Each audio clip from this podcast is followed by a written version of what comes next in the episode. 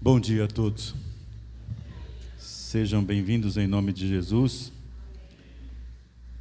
É sua casa, tá? Você está em casa e graças a Deus porque você está aqui nessa manhã. E foi Deus que te trouxe aqui, tenha certeza disso. Ah, eu fiz um desafio para a igreja na quinta-feira e faço para vocês abertamente aqui.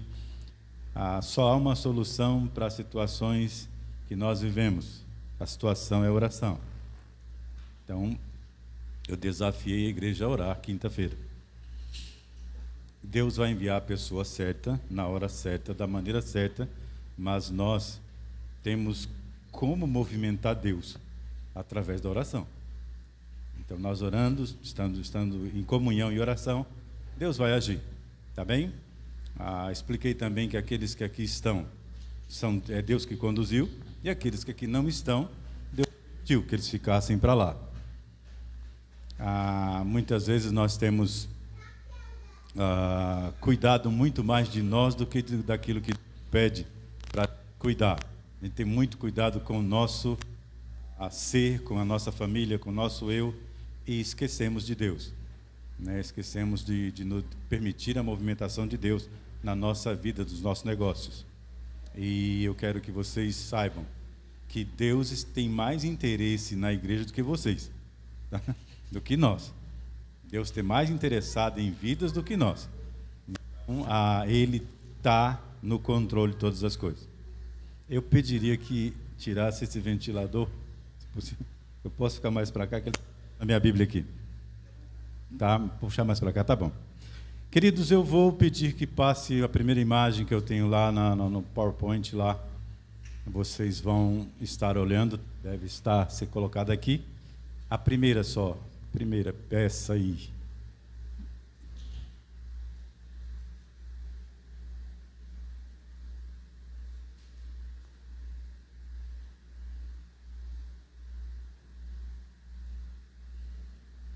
Não saiu lá.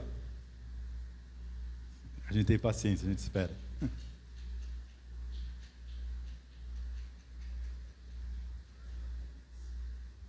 Sim, eu vou passar algumas imagens para que a gente possa conversar algumas coisas que são necessárias para eu chegar onde eu quero chegar. Eu gosto muito de discutir, não leve isso aqui como uma mensagem, mas são, são é, é assuntos para que a gente possa conversar. Tá bem? Então, tudo isso aqui que está na lousa ali, vocês sabem, eu vou ler, porque pode ser que você está ouvindo só. Então diz assim: atributos do Criador Deus. Deus é onisciente, onipresente, onipotente. Deus também é amor, é santo, é justo, é fiel, é verdadeiro, longânimo, benevolente, misericordioso e gracioso. Agora, onisciente, presente, onipresente, onipotente só pertence a Deus. Ninguém mais tem isso. Tá? Não há um ser que tenha isso. Agora, privilégios da criatura, privilégios daquilo que ele criou, estão o amor, a santidade, a justiça, tudo que Deus tem são privilégios que ele oferece para o ser criado. Então, a, quando eu levo meu coração pensando na ideia de adoração a Deus, eu preciso saber quem Ele é. Eu preciso ter pelo menos uma, um entendimento de quem Ele é. Se eu procuro orar ou procuro adorar de uma forma que eu não entendo, é infame adoração. Eu preciso entender, pelo menos para quem eu estou cantando, para quem eu estou orando, com quem eu estou falando, com quem estou me relacionando, para eu ter um, uma adoração perfeita ou mais próxima da perfeição. Então, quando eu penso na ideia de Deus, eu sei que Ele é onisciente. Nada, absolutamente nada, acontece sem que Ele tenha é, ciência antecipada dos fatos. Nada pega Deus de surpresa. Nada surpreende Deus. Tá? Eu tenho consciência disso, eu preciso ter consciência disso, e você também precisa ter. A questão da, da onipresença. Então, eu também tenho que ter consciência de que Ele é onipresente, que nada acontece em qualquer lugar da história sem que Ele saiba, sem que Ele esteja lá. Ele sabe tudo e todas as coisas. Aí vem a questão da onipotência. Então Deus é onipotente. Ora, não há impossível para Deus. A única coisa que eu penso que é impossível é Deus mentir. O resto, ele pode todas as coisas, sobre todas as pessoas, sobre todos os reis, governadores, quem quer que seja, até o diabo obedece à ordem dele. Então eu tenho que ter consciência disso. E isso não pode me surpreender. Quando eu estou em relacionamento com Deus, isso não pode ser surpresa para mim. É surpresa para o incrédulo. Mas para você não pode ser surpresa. Se você tem Cristo, não pode ser surpresa. Então, eu posso usufruir de, de, é, desses atributos de Deus, da onisciência, da onipresença, da onipotência, mas posso usufruir da outra parte. Eu posso usufruir do amor, da justiça, da santidade, da verdade, de todos os outros atributos que ele tem. E esses são para oferecer para os seres criados. Vocês estão entendendo até aqui? Então, assim, estão compreendendo? Se você quiser falar, fique livre. Tá? Nós vamos ouvir você falar. Não quero que você fique mudo só pensando e balançando a cabeça, tá? Então, tá ali. Eu tenho que pôr no meu coração isso. Como que eu coloco isso no meu coração? Como é que isso vai entrar na minha dentro de mim para que eu possa entender isso? Eu posso estudar sobre isso. Existem pessoas que leram a Bíblia várias vezes, nunca entenderam isso. Existem pessoas que são altamente intelectualizadas, são estudadas, têm as filosofias, as teologias, tem tudo, mas não conseguem entender isso. Existem muitos teólogos que trabalham mais a teologia, o que ele aprendeu, o intelecto, mas não entra nele a verdade. Porque Jesus fala: "E conhecereis a verdade, e a verdade vos libertará". E é preciso ser livre em Cristo para compreender os princípios de Deus. Sem Cristo, a gente tem uma mera, uma vaga ilusão de que entendemos alguma coisa, de que somos alguma coisa. Tá? Então vamos lá. Eu tendo isso em mente, da onisciência, onipresença, onipotência de Deus, eu tendo isso em mente, em mente de que Ele é amor, santo, justo, fiel, verdadeiro, longânimo, benevolente, misericordioso e gracioso, eu preciso andar um pouco mais para tomar posse disso, para entender isso e que isso faça parte da minha história. Pode passar mais um. Aí está. Nós temos aqui a Adão. Ele está aí sem nada, mas é ele que está aí. Tá? Ele foi criado por Deus, uma criatura. Criatura. E Deus deu a ele corpo, alma e espírito. Tá bom? Deus criou o homem, fez lá do pó da terra e soprou sobre ele a, a, a, o espírito de vida. Então, ele se tornou um ser vivente. Ele tem paladar, ele tem olfato, ele tem tato, ele tem audição, ele tem visão. Foi essa figura que foi criada lá. Tá? Então, Adão era um ser criado por Deus que tinha um corpo. E esse corpo tinha audição, visão, olfato, paladar e tato. Eu vou parar nessas só nessas características aí. Depois ele vai, vai para a alma. Dentro da alma ele tinha a razão, a emoção e a decisão, que alguns chamam de a, a livre-arbítrio. Decidir, poder de decisão. Tá bem? Então, este homem ele tinha corpo, alma e ele tinha o espírito. Quando Deus soprou sobre ele o espírito, ele tinha condições de amar a Deus de todo o coração, de toda a alma, de todo o entendimento. Foi ele a pessoa criada com essa capacidade. Ele tinha a capacidade de adorar Deus por tudo o que Deus fez, que ele abriu os olhos e viu a criação. Ele viu a onipotência de Deus onipresente. Ele falou, ele tinha condições, tá? Ele tinha condições de honrar a Deus. Honrar a Deus com tudo que ele tinha, que ele possuía, porque ele não, ele nasceu sem nada, surgiu sem nada.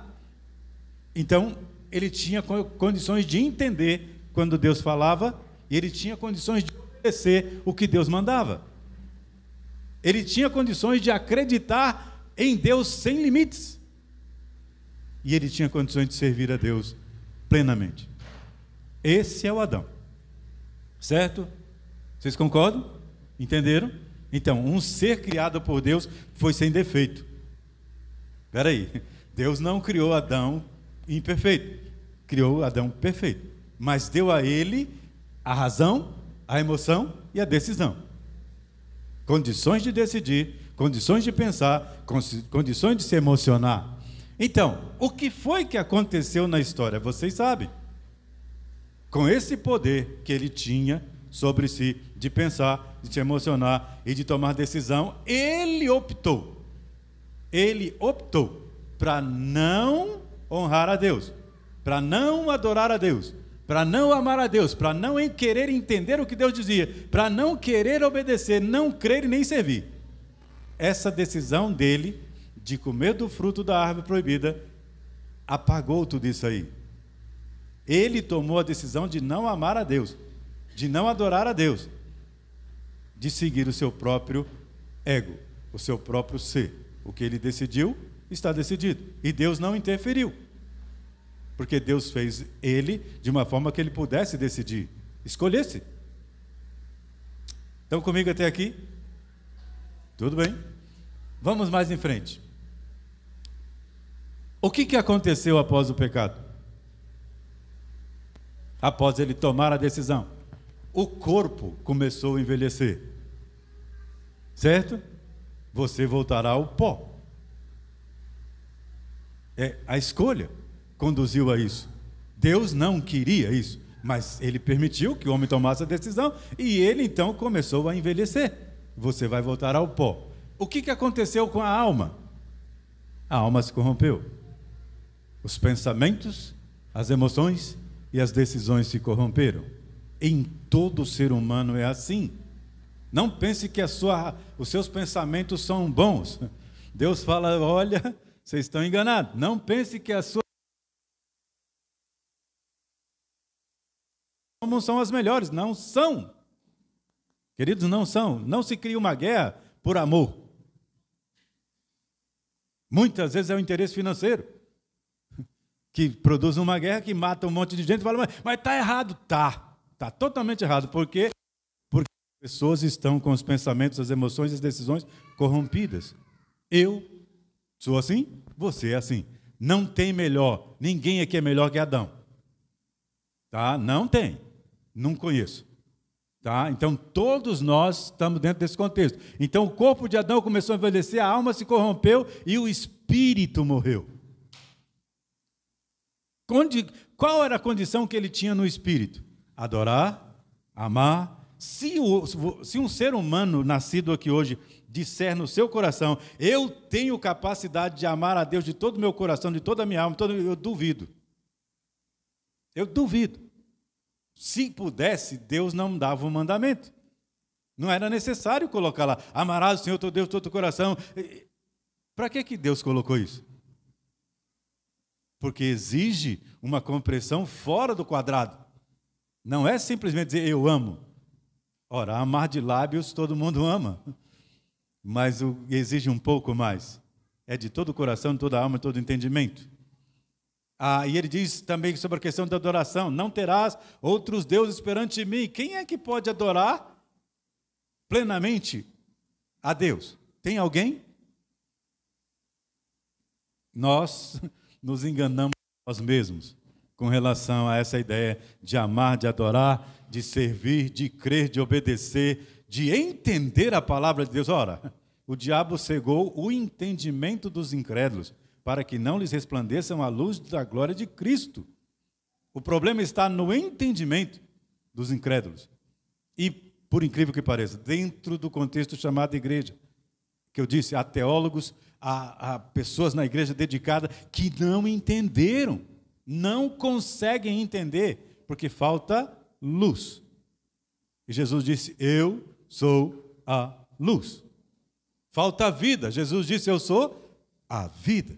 Então é preciso haver uma movimentação muito maior para que as pessoas possam se relacionar com Deus da maneira correta. Deus fez Adão e deu a ele condições. Ele jogou fora. Perdeu essa condição. Pode prosseguir, por favor. Mais uma. Vai, pode ir, pode ir. Aí. Então, pensando na questão do homem, o que é. Pode ir mais uma aí, acho que vai entrar um negocinho branco ali. Aí, obrigado. O que é que comanda o ser humano? O ego. É ele, esse cidadão ali do meio ali, ego. Ele se fortaleceu. Por quê? Porque o espírito saiu. Então, quem comanda a sua razão? O eu.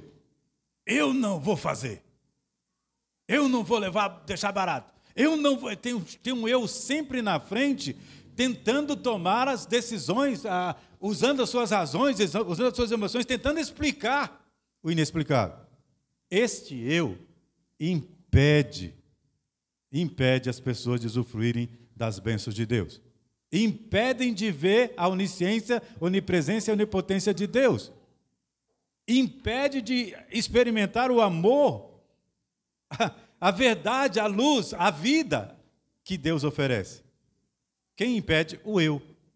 Porque muitas vezes nós trabalhamos com o nosso eu, trabalhamos muito mais a nossa inteligência, a nossa esperteza, que é da cultura brasileira, né? Seu filho já nasceu para ser esperto, passa outro para trás. É essa a ideia. Quando você fala, não, meu filho é esperto, é espertão, pois ele está passando outro para trás. Está errado, ele está em pecado. Então, nós, com nosso ego, queremos, não queremos ficar para trás. Nós, dentro do nosso ego, nós trabalhamos com a questão da, da inveja, da ira, da amargura, do ódio, da rebeldia, de aprovar coisas erradas, aplaudir quem comete falcatruas. Está ali o problema. O eu. O meu eu, muitas vezes, diz: Ah, essa, todo, parece que todo mundo começa o ano fazendo regime, né? Ou fazendo algum sistema. Chega no final do ano, no outro ano que vem está a mesma coisa. Fala então, mas o eu fala, não, eu vou me controlar, vou controlar meu paladar, vou controlar meu olfato, minha audição, e chega no final do ano, o eu comanda. E o comando dele não é bom. Não é bom. Por quê? Porque o comando do eu me leva a satisfazer a mim mesmo. Nos leva a satisfazer o nosso, o nosso ego, quem somos. Eu preciso de um carro novo. A dívida vai, é, chega aquele livrão, né? 60, 70, 90 prestação, mas, mas eu tenho carro. Não, você tem uma dívida para pagar por 90 anos. Sabe lá quantos anos? Aí você fala, mas eu tenho. Tá, tá bom. Eu, eu veja bem, não, sou, não, não quero criticar se você comprou um carro, mas pare, pare para pensar. Muitas vezes nós fazemos coisas precipitadas e temos uma conta para pagar o resto da vida. Mas quem decidiu? Deus me ajuda! Pois é, eu te ajudei, você não quis. E muitas vezes acontece isso na vida da gente. Não só com relação à compra de carro, casa, essas coisas, não tem não. Mas tem outras coisas que não são necessárias que a gente quer satisfazer o nosso ego, ou por inveja do filho, do vizinho, ou do parente, ou não sei, a gente quer satisfazer as nossas coisas. E nós entramos, às vezes, em caminho exato, porque o nosso eu está no comando. Aí entra a questão de nós pensarmos sobre a questão física. Muitas coisas que acontecem no nosso físico é fruto da nossa decisão do nosso ego. Muitas coisas que acontecem na nossa família são frutos do nosso ego, que acontece na nossa, na, na, na nossa vizinhança até. Às vezes nós provocamos situações com a vizinhança por causa do nosso ego. Eita, cadinha danado. Ele mora no ser, está dentro de nós. Está dentro de nós. E ele, muitas vezes, nos leva a, a sofrer consequências das nossas decisões. Agora, uma coisa interessante, que eu vou falar aqui no mundo espiritual. Esse camaradinha chamado ego, muitas vezes se acha que é crente. Ele se acha santo, igreja. Tá. E ele começa a movimentar-se dentro da igreja, querendo que o ego dele seja satisfeito. E aí nós trabalhamos a questão, queridos, eu vou dizer de verdade para vocês, às vezes entristece. Você vê que a pessoa está tentando levar na carne, né? Levar a coisa para frente na carne, na carne o Espírito Santo está fora daquela situação. Eu sei que a gente precisa fazer uma peneirada em muita coisa que nós ouvimos e que vemos. Muitas coisas que nós participamos, participamos, nós precisamos fazer uma peneirada, sacudir ali, porque tem coisa ali que não vira, não. Por exemplo, com a razão, os meus pensamentos, eu posso criar uma canção e você cantar a canção, que não tem nada a ver com você, foi eu que criei. Era um sentimento meu naquela hora, eu criei uma música, aí você começa a cantar. Você fala, mas você está cantando a verdade? Você está cantando muitas vezes pela emoção que a música mexe com a emoção, tá bom? Muitas músicas trabalham mais com a emoção, outras pela razão, e eu, pela minha decisão, começo a cantar. E eu tenho explicado isso, queridos. É muito triste você ver as pessoas às vezes cantando aquilo que eles não vivem. Gente, não tem lugar para mentir melhor do que na igreja. Quer que eu repita? Não tem lugar melhor para mentir do que na igreja. Porque você canta e todo mundo acha que você está. É, é, e não está. Você está cantando aquilo que você não vive. Você está orando aquilo que você não quer.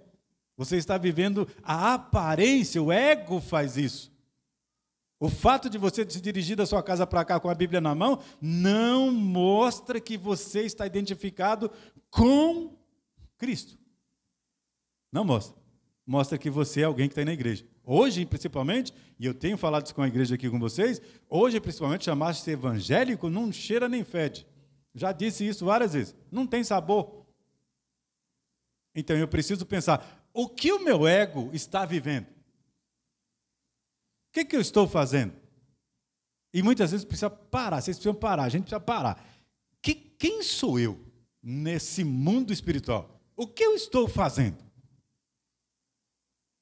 Queridos, é muito, é muito forte, mas é remédio bom. Nem todo remédio amargo é ruim. Entendeu? E às vezes a gente precisa comer feijoada. O que significa isso? Você sabe o que é feijoada, né? Feijoada pura. Não vem com essa conversa de só charque, não. Tem que ter a orelha de porco, o pé do porco, tem que ter a rabada, tem que ter. É consistência. Tem gente que olha assim, rabada eu? Então você não come feijoada. Você está comendo uma falsa feijoada. Que a feijoada tem que ter tudo. Então, às vezes, essa comida é intragável. E a Bíblia confronta de verdade. Ouça, você ficar ouvindo mensagens que só traz levanta seu ego, levanta seu ego, esquece. Jesus confrontou os religiosos. Vocês fedem por dentro, vocês são igual a pouco caiado. Vocês são assim, vocês são aquilo. E ele falava, por quê? Porque às vezes você precisa ser confrontado para que você caia em si e volte-se de onde está errado. Então, quando o meu ego é confrontado pela palavra de Deus, ou pelo, pela ação do Espírito Santo, eu volto, peraí, tem alguma coisa para corrigir aqui. Por isso que a feijoada, às vezes, é necessária dentro da igreja. Você ficar numa igreja que só tenta levantar o seu ego, fazer com que você vai ser próspero, que ah, peraí, peraí, peraí, peraí. Não. No mundo tereis aflição, disse Jesus. O mundo não é uma maravilha e nem vai ser. Então nós precisamos entender isso. Às vezes nós temos altos e baixos, mas temos um Deus que é superior a tudo isso. E vai, ter, gente, não existe perfeição. Perfeição é só na glória. Então o Espírito Santo vai nos conduzir, vai permitir que a gente entre em situações que às vezes, muitas vezes nós criamos e não ele, para que a gente possa ser sacudido, balançado. Espera aí, o que, que eu estou ouvindo? Que igreja que eu estou indo? O que, que eu estou aprendendo ali? O que está sendo confrontado ali? Nada. Então, não precisa. Basta se esconder atrás da falsa santidade que temos e viver do jeito que vivemos. Tá bom, pode prosseguir. Alguma pergunta? Quer colocar alguma coisa? você levanta a mão e abra a boca, que é hora de discutir, tá bom? A próxima. Mais um, mais um, mais um. Aí está. Queridos, nós continuamos o nosso processo de vida nós estamos envelhecendo. Eu sempre digo que uma criança que nasce, nasce para morrer. Ouviu? Ela já nasce. Você fala, não, mas é. Então, ela, o destino dela é morrer. Então, cada dia que a gente vive não é um dia a mais, é um dia menos. Nós estamos nos aproximando de um final. Isso é para todo ser humano, tá? É, aí, quanta gente puder cuidar e ajudar socorrer, e viver a vida, aproveite, porque é um dia mais. Então, não tem chance. A vida vai envelhecendo e o corpo vai envelhecendo, a gente vai perdendo sabor, a visão. Aí, aí, mas eu não estou enxergando nada. Pois é, é, faz parte do produto. O que você recebeu, isso aí faz parte do produto. Ah, estou com artrose, não ando. Pois é a mesma coisa. Então, todos nós trilhamos esse caminho do envelhecimento. Tá? Ok. Agora entra na questão da alma corrompida. A alma corrompida, que eu disse, nós temos a razão, a emoção e as decisões, e ela sendo corrompida pelo pecado, pelo produto que nós recebemos, que, com que nascemos, ela sendo corrompida, ela nos leva a, a satisfazer o nosso ego. Mas espera aí, como é que conserta isso? Tem conserto? Tem. Tem conserto. Então, quando o ego está no controle, está no controle, a gente atropela, machuca, mata, se fere, mas quando nós ouvimos a palavra, a palavra, lá em Hebreus 4:12. Hebreus 4:12. Você pode, acho que não dá para pôr aqui não, né? Senão vai atrapalhar. Dá para pôr aqui não? Dá, põe para mim Hebreus 4:12. Nós vamos ler juntos. É muito simples o entendimento aí agora. Olha lá. Porque a palavra de Deus é viva. Quem é viva? É a palavra de Deus. Um ser vivo se movimenta. Ouviu? Um ser vivo tem movimento. A palavra é viva. Ela vai se movimentar. E além de ser viva, ela é eficaz. Ela é capacitada da parte de Deus. Então ela é viva, vai se movimentar, é eficaz. Onde ela entrar, ela vai fazer uma cirurgia. Aí está. Ela é mais cortante do que qualquer espada de dois gumes. Aí está a cirurgia. Ok? Aí está a cirurgia. E essa cirurgia diz que ela penetra até o ponto de dividir alma e espírito. Quem consegue fazer essa divisão? A palavra. Ela vai lá entre o seu intelecto, as suas emoções e as suas decisões. E a adoração, a capacidade de amar a Deus, ela entra ali. É ali que ela vai trabalhar. Ela trabalha dentro desse ponto aí, de, na divisão da alma e do espírito. Pode passar outro versículo, por favor? Juntas e medulas, olha o corpo aí. Juntas e medulas, medulas e células que você tem, ela entra ali e é apta para discernir os pensamentos e intenções. Essa é a palavra. A palavra produz isso, ela, ela tem condições, ela é viva, ela é eficaz, ela precisa ser trabalhada dentro do contexto de igreja. Precisamos discutir mais isso, avançar nisso. Não é leitinho, não, é feijoada. É comida grande, é discussão, é debate que vai fazer com que a igreja cresça. E vai causar inveja, ouça bem, vai causar invejas naqueles que não estão vindo. Porque você vai chegar e falar, Deus está falando a obra, a palavra, e ele vai falar, rapaz, eu perdi. Pois é, você perdeu. As pessoas tinham, teriam que ter inveja de nós, que somos crentes, porque temos a palavra de Deus, temos a sabedoria de Deus, temos os princípios de Deus, e as pessoas tinham que olhar para nós, o grupo chamado evangélico, né, e sentir inveja. Esse povo é um povo diferente, esse povo tem fogo no pé, tem fogo na língua, esse povo é, é totalmente diferente ao ponto do, de Atos nós encontrarmos dizer: esse povo que está alvoroçando o mundo chegou aqui. Quem dera falasse isso da nossa igreja? Né? Ah, lá vem o irmão Dinaldo, foge, corre, porque o homem está chegando. E vai sair fogo, vai falar de Cristo. Vai... Quem dera? Se nós fôssemos um tropeço aonde está havendo confusão, fôssemos um tropeço aonde está havendo discussão fora do contexto. Quem dera se nós atrapalhássemos as rodinhas de conversa. Sabe o que é isso? Quando você está na festa de família lá, o pessoal, todo mundo santo, falando coisas, porque você está lá. Eles têm que respeitar. É essa a ideia que nós precisamos ter como contexto de igreja. Nós precisamos crescer, amadurecer, ao ponto de confrontar com a nossa presença as obras do diabo. O pecado. Eu sei que eu, eu vivi no meio de indígena, eu sei que quando eu chegava, o pessoal mudava a conversa. Por quê? Porque eu era um líder espiritual. E eles sabiam que aquele contexto não dava. Para continuar o assunto, não dava mais. Por quê? Porque há uma diferença. E a palavra de Deus, eu, por exemplo, eu tenho a palavra de Deus. Deus mudou a minha história. Eu sei, eu tenho testemunho. Então, quando eu chego num ambiente, tem que haver uma confrontação com aquele ambiente. É isso que tem que acontecer.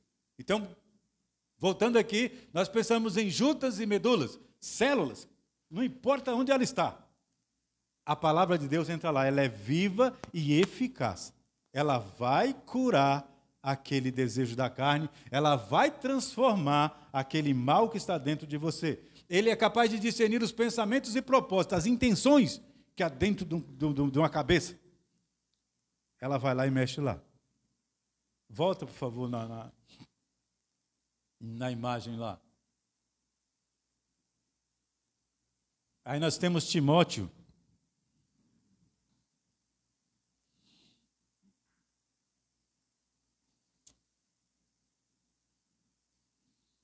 Aqui.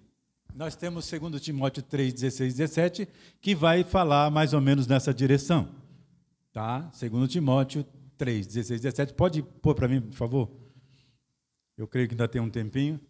Dá para a gente conversar sobre isso. A fim, não, o outro, esse. Toda a escritura é inspirada por Deus e útil para o ensino, para a repreensão, para a correção, para a educação na justiça, a fim de que todo homem seja perfeito e perfeitamente habilitado para toda boa obra. Toda a escritura é inspirada por Deus. E ela vai trabalhar dentro de você. Ela vai se movimentar. Volta no versículo anterior, por favor. Ela vai se movimentar dentro das pessoas ela vai produzir ensino, compreensão, correção, educação. A palavra de Deus produz isso quando nós quando nós entendemos. Tá? Agora volta na imagem outra vez que eu vou dar continuidade. Para vocês terem uma ideia que o eu, o ego, ele está dentro de, da gente, movimentando todas as coisas. Com o nosso com nosso ego, nós movimentamos a razão, a emoção, a decisão, tudo, nós movimentamos tudo. Até mesmo queremos movimentar a igreja. Queremos movimentar Deus. Deus tem que funcionar dentro desse quadradinho aqui. Se não for nesse quadradinho, Deus nem venha. Tá? Parece que ele tem que ficar de fora. Eu tenho falado isso. É questão do Espírito Santo, né? O Espírito Santo tem que dar licença. Agora eu vou fazer um serviço ali, mas senhor fica de fora aí um pouquinho que não, não, a presença do Senhor não cabe. O ego faz isso. Mas quando o Espírito Santo entra, o ego se diminui. Porque nós vamos filtrar todas as coisas pelo Espírito Santo, pela palavra de Deus. Então, quando eu vou tomar uma decisão, qual é a, o conselho que é dado para quem vai tomar uma decisão? Ore. É isso? Fala com Deus. Quando você vai a, a, ser levado pela emoção, a ira, o que, que você tem que fazer? Põe o teu joelho no chão e ora. E se você for orar, lembre-se do Pai Nosso, que diz: perdoa as nossas dívidas da mesma forma que nós perdoamos. E se você não perdoar, como é que você vai se sentir perdoado? Então a emoção tem que ser colocada no chão. Dobrar o joelho e falar: Senhor, eu estou propenso a fazer isso. Mas controla a minha emoção. É a permissão de Deus. E a decisão também vai decidir, para. Vai, você começa a trabalhar seus pensamentos. Ah, porque não sei. Gente, o Espírito Santo está entre você, a sua decisão, a sua emoção, a sua razão. Ele tem que estar ali, porque senão você vai tomar decisões no ego. Aí depois você quer pôr o Espírito Santo atrás, no meio. Não dá. Você tirou ele da frente. Você pula, pula o Espírito Santo, não, senhor, senhor fica aí um pouquinho que eu vou. Aí depois você corre para dentro outra vez, Senhor, me ajuda, me ajuda, peraí. Você pediu ajuda antes de ir? Não. Então, a gente planta cebola, cebola a gente colhe. Não se colhe milho plantando cebola. Então nós temos que entender isso, que o que está no centro da nossa vida, muitas vezes, é o eu tomando decisão. E depois nós queremos que Deus venha consertar. Deus não é remediador de conversa fiada, não. Ele não tem obrigação nenhuma de consertar os seus erros, nem o meu. Não tem, ele não tem essa obrigação. Ele vai funcionar quando eu coloco ele na frente. Mas depois que eu tomo a minha decisão, não tem o que fazer. Não tem. Se vivemos é pela misericórdia dele. Se não acontecer nada, é pela graça e misericórdia dele. Tá? Ele continua sendo misericordioso, bondoso, amoroso, ele continua sendo. As nossas atitudes não mudam Deus. Ouviu? Você que é crente, que tem Cristo Jesus no coração, as Essas atitudes não mudam Deus. Deus se movimenta através da fé nossa e da nossa oração, da nossa comunhão com Ele. Ele vai se movimentar na nossa vida sim, mas quando nós tomamos decisões carnais, ora, a carne produz carnalidade. Eu vou repetir: a carne produz carnalidade. Nós precisamos usar o versículo que diz: Chegai-vos, pois, a Deus, e Ele se chegará a vós. Resiste ao diabo, e ele fugirá de vós. Fugirá de vós. É essa a ideia. Então, quando nós pensamos que o Espírito Santo entrou na nossa vida, que nós aceitamos Jesus Cristo, a como é que isso acontece? Acontece quando nós ouvimos a palavra, a fé vem pelo ouvir, e ouvir a palavra de Deus, entra, entra a fé, o, é, Cristo entra em nossa vida pela fé, porque nós acreditamos e ouvimos, ah, e o Espírito Santo usou a palavra dele para nos convencer do pecado, do juízo e da justiça, e nós somos salvos. Então aí entra a ação do Espírito Santo ali, entre a razão, entre, entre a alma, entre o corpo e o Espírito. Aí você tem o Espírito Santo, e com o Espírito Santo você tem condições de adorar a Deus. Ouviu? É com a presença do Espírito Santo na sua vida, você tem condições de adorar a Deus pelo que ele é, pelo que ele faz, por tudo que ele fez e pelo que ele fará. Você tem condições de amar a Deus de todo o seu coração? Tem, com o Espírito Santo. Você tem condições de, de, de, de, de honrar a Deus? Tem. Mas tem que ter a ação do Espírito Santo dentro do coração. Se não houver esse novo nascimento, se não houver essa transformação, a gente está nos, nós estamos nos enganando a nós mesmos. Falamos, falamos e não produz nada. Então nós precisamos cair em si. O que é que nós estamos fazendo? Nós precisamos ter a identidade de Cristo. A identidade de Cristo. As pessoas precisam olhar para nós e entender que há um, uma coisa diferente dentro de nós. Pode passar, por favor.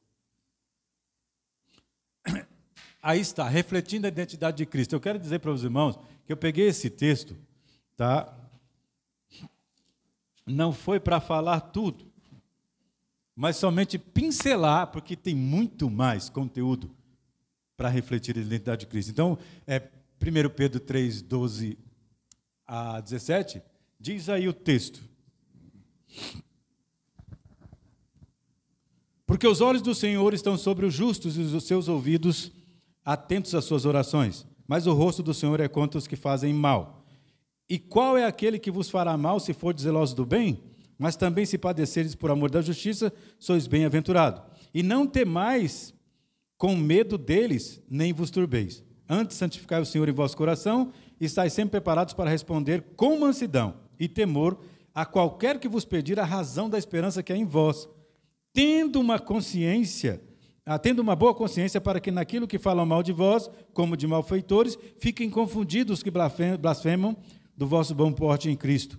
Porque melhor é que padeçais fazendo o bem, se é a vontade de Deus assim o quer, do que fazendo o mal. É um texto, parece fora de contexto, mas não é. Tá?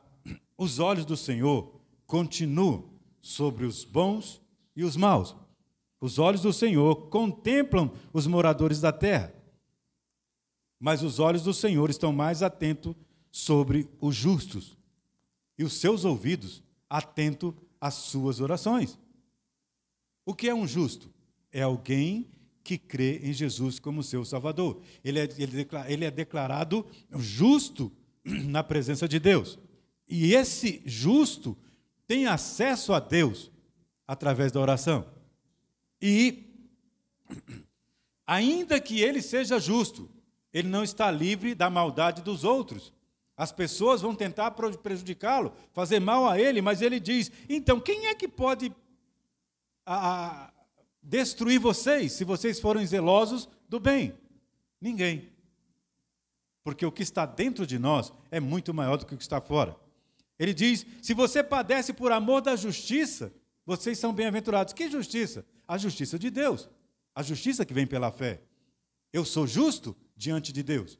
Eu sou declarado santo, você é declarado santo diante de Deus. Você é filho de Deus. Todos aqueles que receberam Deus o poder de serem filhos, filhos de Deus. E quem vai tocar em você? Então, se eu sou perseguido por causa da minha prática, porque sou servo de Deus, eu sou bem-aventurado. Eu sou bem-aventurado. Ele diz: santificai ao Senhor dentro de vocês, santificai ao Senhor em vossos corações, estejam preparados para responder a qualquer um, qualquer pessoa que chegue perguntando a razão da vossa esperança. A minha esperança é Cristo, está em Cristo. A minha esperança está nele.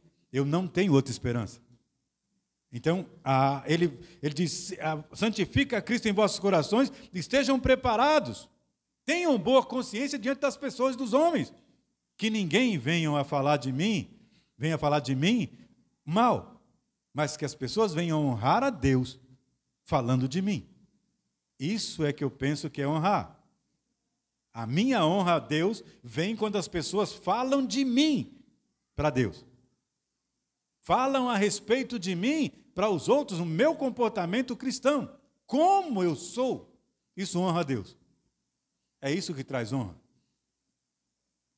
Eu posso crer em Deus? Posso. Por quê? Porque eu tenho convicção de que Ele é verdadeiro, de que a verdade está com Ele e de que Ele é Senhor de todas as coisas. Eu posso obedecer a Deus? Posso. Porque a palavra, de, de a palavra dele é eficaz para me ensinar, para me corrigir. Eu posso, a, a, a, além disso, eu posso servir ao Senhor? Posso. E ele diz na palavra dele: servir ao Senhor com alegria. Queridos, entre servir e ser escravo há uma grande diferença. E essa terrível diferença você vê muitas vezes na igreja. Por quê? Tem pessoas que vêm na igreja como se viesse arrastado pelo pescoço, como se fosse um escravo. Servir ao Senhor é ir além daquilo que ele pede. Aquele que serve ao Senhor atrelou seu coração aos princípios de Deus e está pronto para ouvir a voz do seu Senhor, o comando. Então, vir à igreja para aquele que serve é uma alegria, mas para aquele que é escravo, é como lei. A lei escraviza. Jesus liberta. A lei escraviza. Jesus liberta. E nós precisamos entender isso. Tendo uma boa consciência para que, naquilo que falam mal de vós, como malfeitores, fiquem confundidos. Vão nos acusar de malfeitores, que nós... e hoje está assim. Eu vou dizer para vocês que vai piorar. Hoje, na questão política, o evangélico não presta para nada. E vai piorar. Vão nos perseguir. Nós não podemos falar mais no púlpito. Nós não podemos nem na escola entrar. Você está achando que vai melhorar? Não vai. Eles vão falar que nós causamos prejuízo ao mundo. E já aconteceu agora na Inglaterra. A Bíblia já é desconsiderada um livro, já é considerado um livro que não serve para mais nada, pode jogar no lixo porque ela não fala bem dos pecados dos pecadores. A Bíblia não fala, não aplaude pecadores. E vai acontecer aqui. Então você fala, peraí, se falam mal de vós como malfeitores, eles vão ficar confundidos porque a sua verdade é diferente da deles. E encerrando, porque melhor é padecer fazendo bem, se é a vontade de Deus, do que fazendo mal. Então nós temos que ter consciência de que o Espírito Santo entrou no nosso coração e ele quer que a gente tenha uma vida diferente. Totalmente diferente. Não seja você mesmo, não seja o, o eu, o pereirinho, o pereira, o pereirão, não seja. Seja um servo. Seja fiel àquilo que você crê. E o mundo vai mudar. E o mundo vai mudar. Nós temos que entender que precisamos refletir a identidade de Cristo. Que as pessoas, quando olharem para nós, sintam a diferença, aonde quer que a gente vá. Alguma colocação? Talvez eu mordi forte demais, está doendo para você, mas é a verdade. Querido, sem Cristo você não é ninguém. Não escravize o Cristo ou o Espírito Santo que está dentro de você aos seus princípios, ao que você acha. Deixe que ele seja livre para agir e conduza você para a glória dele. Assim nós vamos mudar a história do mundo. A luz deve refletir de dentro para fora. De dentro para fora. Então, tudo aquilo que você tem e recebeu de Cristo, que nós vamos dar continuidade no domingo que vem, possivelmente, tudo que você recebeu é seu, mas não para uso pessoal, é para refletir no mundo. Amém?